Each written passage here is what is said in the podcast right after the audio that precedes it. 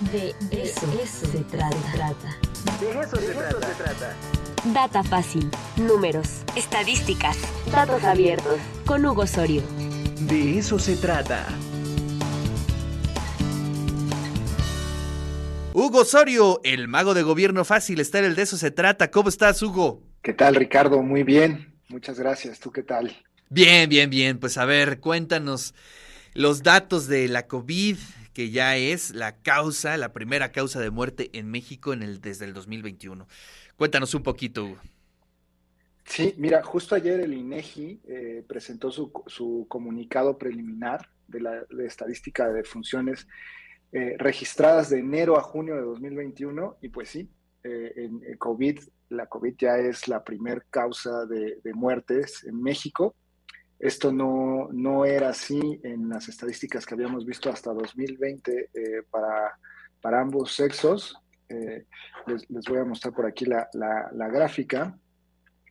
Aquí podemos ver lo que, lo que pasó en el año de 2020. Es importante decir que esta, esta información que presentó el INEGI es preliminar, no es todavía la final, todavía puede presentar ajustes. Y podemos ver, bueno, que en, en esta línea eh, rosa, estaban eh, están las defunciones eh, en el año, ¿no? En, en 2020 hubo un millón de, de, muertes por, por COVID, que ya lo habíamos platicado por aquí, y en la línea café están comparando las defunciones del primer semestre de cada año, ¿no? Entonces, si comparamos el primer semestre de 2020 con el primer semestre de 2021, eh, podremos, podemos ver cómo aumentó esto, ¿no? Eh, de 469 mil muertes registradas a 579.596 muertes registradas, ¿no? Eh, este, es, este, es, el total de, funciones y aquí le, les quiero mostrar cómo está esto distribuido.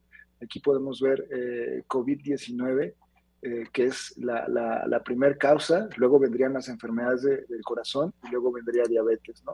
Si lo vemos para mujeres, COVID-19 ya también se convierte en la primera causa de muerte luego vendrían las enfermedades del corazón y luego la, diabetes. Y para hombres sigue siendo la, la, primera causa COVID, después enfermedades del corazón y luego diabetes, ¿no? Esto es, esto es algo eh, eh, que, que, está pasando eh, actualmente con esta, esta cuestión que ya vimos. Esta es una información por grupo de edad, por cada mil habitantes en este primer semestre y podemos ver evidentemente que eh, la, la, tasa de defunción es mayor en, en los grupos de edad eh, de, de, 55 en adelante. Eh, vemos un crecimiento eh, bastante evidente, eh, mientras que de menores de 15 hay un 0.36 por cada mil habitantes, de, de 15 a 24 de 0.24 a partir de 25 a 34 llegamos a un, un, un, una tasa de, de uno por cada mil habitantes, de 35 a 44 de casi dos habitantes por cada mil, de 45 a 54 empieza a, mostrar eh, de cuatro por cada mil, pero bueno, de 65 más vemos que hay eh, por cada mil habitantes eh, 31.39 por lo menos en este primer semestre de, de, ¿no? En esa tasa de edad.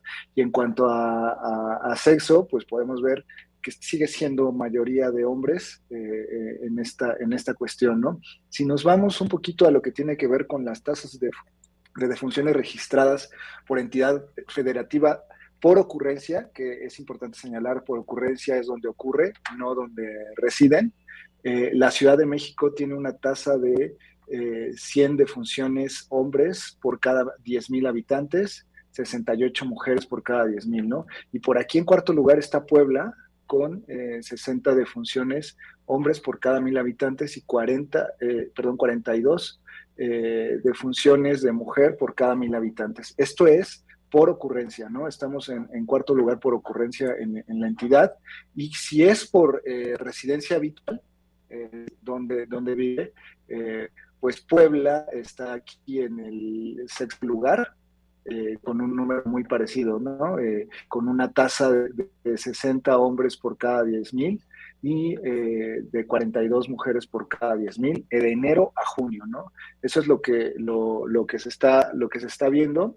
Esto te decía que ya se unificó, la COVID es la principal, la, la principal enfermedad eh, causa de muerte en México, por lo menos en el primer semestre de enero a junio en estos datos preliminares. Eh, esto no era así para ambos sexos, ahora sí, sí lo es. Eh, y podemos ver, bueno, que tan solo en este primer semestre se registraron 145.159 muertes, ¿no? en, en, exceso de mortalidad, de acuerdo a los datos que llevaba el, el INEGI, estamos teniendo alrededor de, me parece que eran 500 mil eh, mil muertes en exceso desde que comenzó, desde enero de 2020 hasta junio de 2021, ¿no? Eh, más o menos serían como 30 mil al mes, más o menos 29 mil, algo ahí.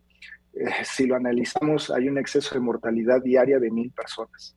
¿No? En, este, en este periodo de tiempo que llevamos. Es, es un dato aproximado, eh, pero nos habla de la gravedad del asunto y, de lo que significa estar en pandemia. ¿no? El INEGI lo que hace aquí es que, que mide esta, esta, esta movilidad, revisa exactamente lo que está ocurriendo con el exceso de, de mortalidad precisamente para saber lo que está ocurriendo en, en, eventos extraordinarios como el que estamos viviendo. ¿no?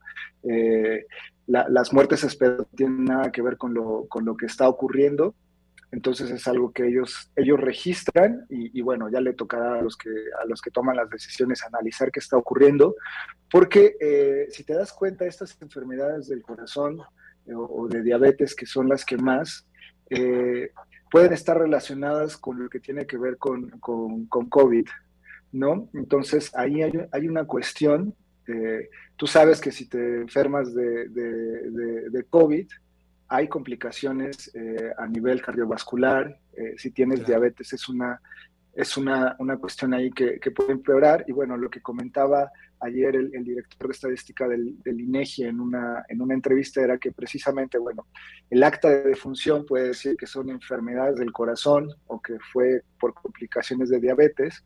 Pero realmente eh, se es como al, al contagio, ¿no? Exacto, entonces ahí, ahí hace falta un análisis eh, más, más, más profundo que el INEGI evidentemente no hace, porque ellos lo que hacen para determinar esto es toman las actas de defunción eh, y, revisan exactamente la causa por la cual se define, ¿no? Si es un, caro, un paro eh, este, del corazón, pues la causa es esa, ¿no? Más allá de lo que tenga que ver con el COVID, por eso dicen ellos que Evidentemente, este exceso de mortalidad tiene que estar relacionado con lo que está pasando en la pandemia y algunos otros factores que, que pues ellos en sus estadísticas, que además eh, hay que decirlo, el INEGI es un instituto admirado a nivel internacional eh, por todos estos datos que recaban y toda la, la información que tienen tan puntual. Eh, pero pues no pueden llegar más allá de eso, ¿no? O sea, ellos, eh, es decir, si, si, y poniendo un ejemplo como el que él ponía, si, si a ti te ocurre un accidente, bueno, no, espero que a ti no, si a alguien le ocurre un accidente de automóvil y, y, lo hospitalizan y al llegar al hospital, eh, pues fallece por un paro cardiorrespiratorio, pues va a quedar, o sea, si permanece en el hospital algunos días, va a quedar que en el acta de función falleció por un paro cardiorrespiratorio y no necesariamente por el accidente, dado que no fue en el momento, ¿no? Entonces, hay esos factores a tomar en cuenta. Eh, es importante ver lo que está ocurriendo con los datos en cuanto, por ejemplo, eh, lo que eh, está pasando con las tasas de funciones por enfermedades del corazón, que es lo que, lo que te quería mostrar aquí. veníamos en un 12.33 en 2019, pero si te das cuenta el aumento era más o menos ahí pues normal y gradual y a partir de 2020 llegamos a, a, una, a una tasa total del año de 17.30 por cada 10.000 habitantes, ¿no? Lo, lo, mismo ocurre con las tasas de, de función por diabetes, que aumentaron de 8.24 a 11.95. Entonces, eh, evidentemente esto es lo que, lo, lo que tiene que ver con, con, con la, la, pandemia. Otra que también se, disparó, creció, es la de, funciones por influenza y neumonía, ¿no?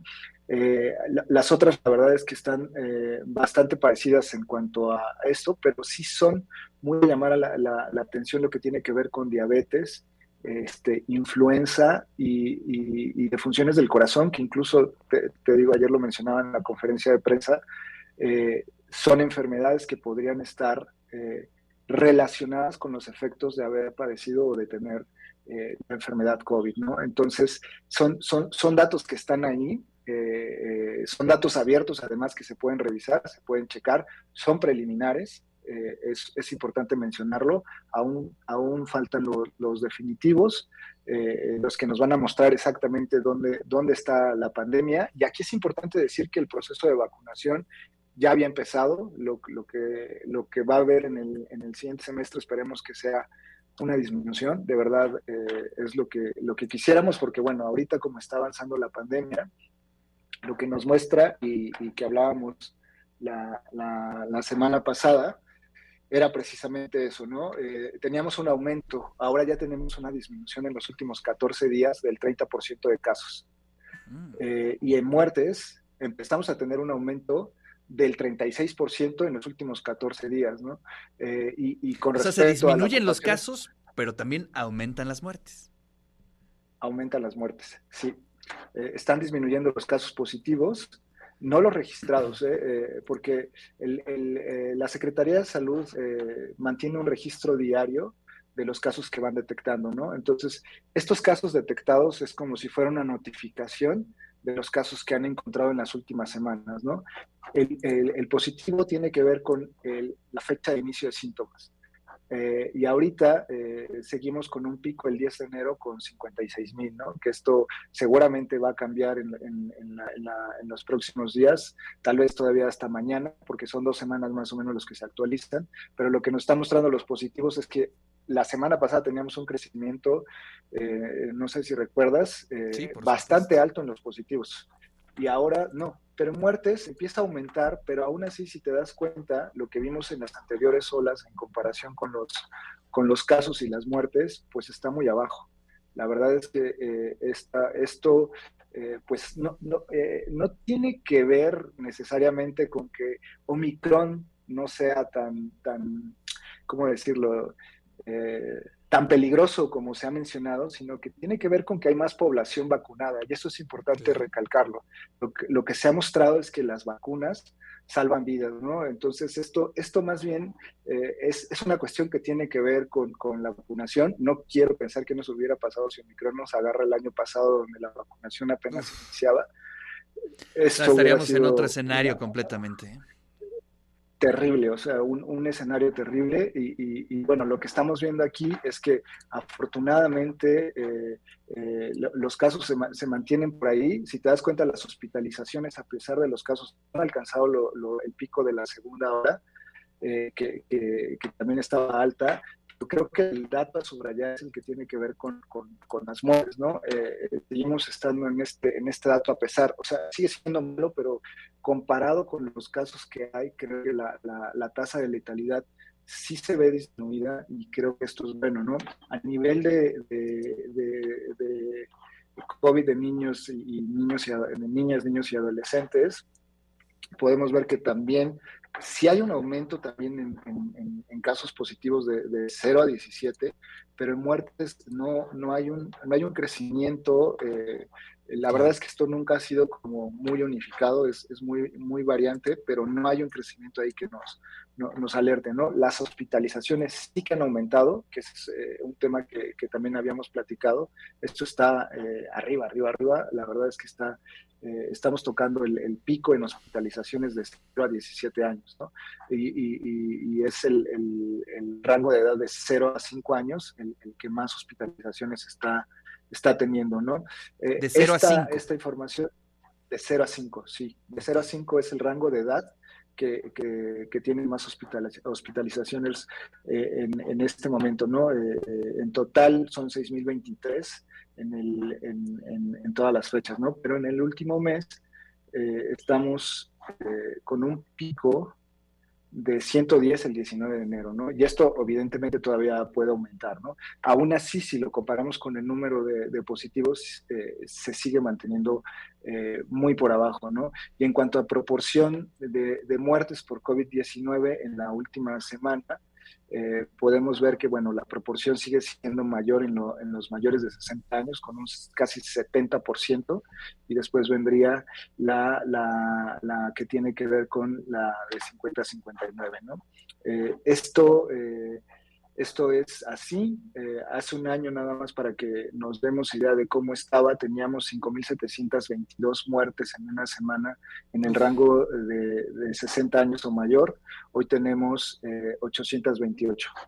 ¿no? Entonces, en este rango de edad, solo para, para hacer un poquito de, revisión. Y bueno, en hospitalización general, Durango al 81, 81%, eh, Aguascalientes al 73%, la Ciudad de México al 72%, en cama con ventilador, Aguascalientes al 67% y en cuidados intensivos, Nayarit está al 100%, Aguascalientes al 85% y Zacatecas está al 65%. Y en cuanto a ocupación hospitalaria en Puebla, este, Teciutlán, San Pedro Cholula y Huejoxingo se encuentran al 100% de eh, ocupación hospitalaria, ¿no?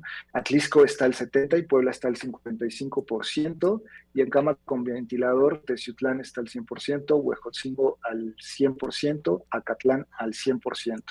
Y bueno, eso hay que contextualizarlo, Hugo, ¿no? Porque eso depende de la disposición de camas con ventiladores en, en esos lugares, ¿no? Totalmente. Eh, es un dato que no tenemos, eso hay que decirlo, es un dato que ya le hemos pedido a la Secretaría de Salud. Eh, tienen ellos la, red IRAG, que diariamente anuncian el porcentaje, pero eh, tienes un punto en eso porque no es lo mismo las camas con ventilador que podemos tener en la ciudad de Puebla a las que pudieran tener en Acatlán, Huejotzingo, Teciutlán. Y era algo que también ya habíamos mencionado, habíamos platicado acá, a lo mejor son cinco camas, ¿no? o son dos. Y, el problema es que simplemente nos dicen está al 100%, ¿no? Eh, aquí si te das cuenta, hace una semana, hace un mes estaban en 0% y están al 100%, pero es imposible saber cuántas comas, camas. Mira, por ejemplo, eh, se tuiteó hace unos, pues no tiene mucho, eh, a las 9.40 AM desde la cuenta de la Secretaría de Salud del Estado de Puebla. Dice, en las últimas 24 horas hubo un máximo histórico en el número de casos nuevos por la COVID-19 al registrarse 917, 917 casos, ¿no? Digamos que es el pico del día de hoy. Y tres defunciones, informó el secretario de Salud, quien comentó que también la hospitalización ha incrementado, pero no de forma exponencial. ¿no? Entonces, bueno, un poco para contextualizar, eh, son 917 casos en el estado, ¿no? De, de contagios, pero tres de funciones nada más. Sí, e incluso eh, si ves la gráfica, que es este cuadrito aquí pequeño de casos positivos de Puebla, estamos en los últimos lugares de casos positivos en el último mes. O sea, estamos acá, en un mes hemos tenido 13.295 positivos, que es una tasa por cada 100.000 habitantes de 230 casos, por cada 100.000 habitantes. Eh, entonces está, está muy abajo y sí hay que mencionar que ese registro que está mencionando eh, la Secretaría de Salud del Estado es el registro eh, de los casos que se detectan, ¿no? No son los casos positivos que precisamente ocurrieron ayer o hoy, sino que abarcan un periodo de tiempo más grande, ¿no? Entonces por eso se habla de que es un registro histórico, ¿no? Pero eh, sí, justo, eh, hay que contextualizarlo. las muertes eh, está muy por abajo de lo, de, lo que habíamos visto, por lo menos en otras, en otras pandemias. Mira, lo mismo aquí. En el último mes en, en Puebla hay 54 muertes, únicamente que es una tasa por cada 100.000 habitantes de 0.93. ¿no? Estamos también en los últimos lugares, en el último mes al menos, esto es lo que nos muestran las estadísticas. ¿no? Eh, si te das cuenta, la variación no es, no es mucha a pesar de, del aumento de casos. Es una línea más que, este, más que nada recta que se mantiene por ahí de los tres casos, tres muertes eh, diarias, ¿no? más o menos, que comparado a lo que, a lo que vimos anteriormente eh, para Puebla, Aquí lo puedes ver eh, en esta. Este, a ver, voy a intentar agrandarlo. A ver si se, si se deja. No, no se deja. Eh, pero bueno, acá, acá si te das cuenta, esta es, este sería el punto donde, donde estamos ahorita. Y pues no, nada que ver con las tres anteriores olas de lo que pasó en Puebla. Entonces, eh, y menos con la de hace un año, precisamente, que fue la más fuerte, ¿no? Sí, sí, sí, justamente. Entonces, eh, creo que eh, hay que estar agradecidos verdaderamente con las vacunas, eh, la ciencia y, la tecnología. la santa ciencia, dijera eh, el científico de regresar al futuro, ¿no? Justo, justo, justo, ¿no? El, el buen Emmett Brown, ¿no? Entonces, es, esto, ¿no? Al final, afortunadamente, tenemos esta, estos avances eh, científicos y tecnológicos y la posibilidad de vacunarnos y, los, la cosa se ve ahí, ¿no? No tiene nada que ver en que si Omicron es más inofensiva, no, es la, es la vacuna al final la que nos está ayudando a, a, pasar esta, esta, nueva, esta nueva ola y esperemos que, bueno, esto nos lleve a que el final esté cerca. Oye, pues muchas gracias por traer este tema, Hugo. La verdad es que es bien interesante hacer el comparativo, ver en dónde estamos parados y bueno, pues eh, entender los contextos de todos estos datos. Te lo agradecemos muchísimo, Hugo. Nos saludamos la siguiente semana. Te mando un fuerte abrazo. Muchas gracias, Ricardo. Un fuerte abrazo.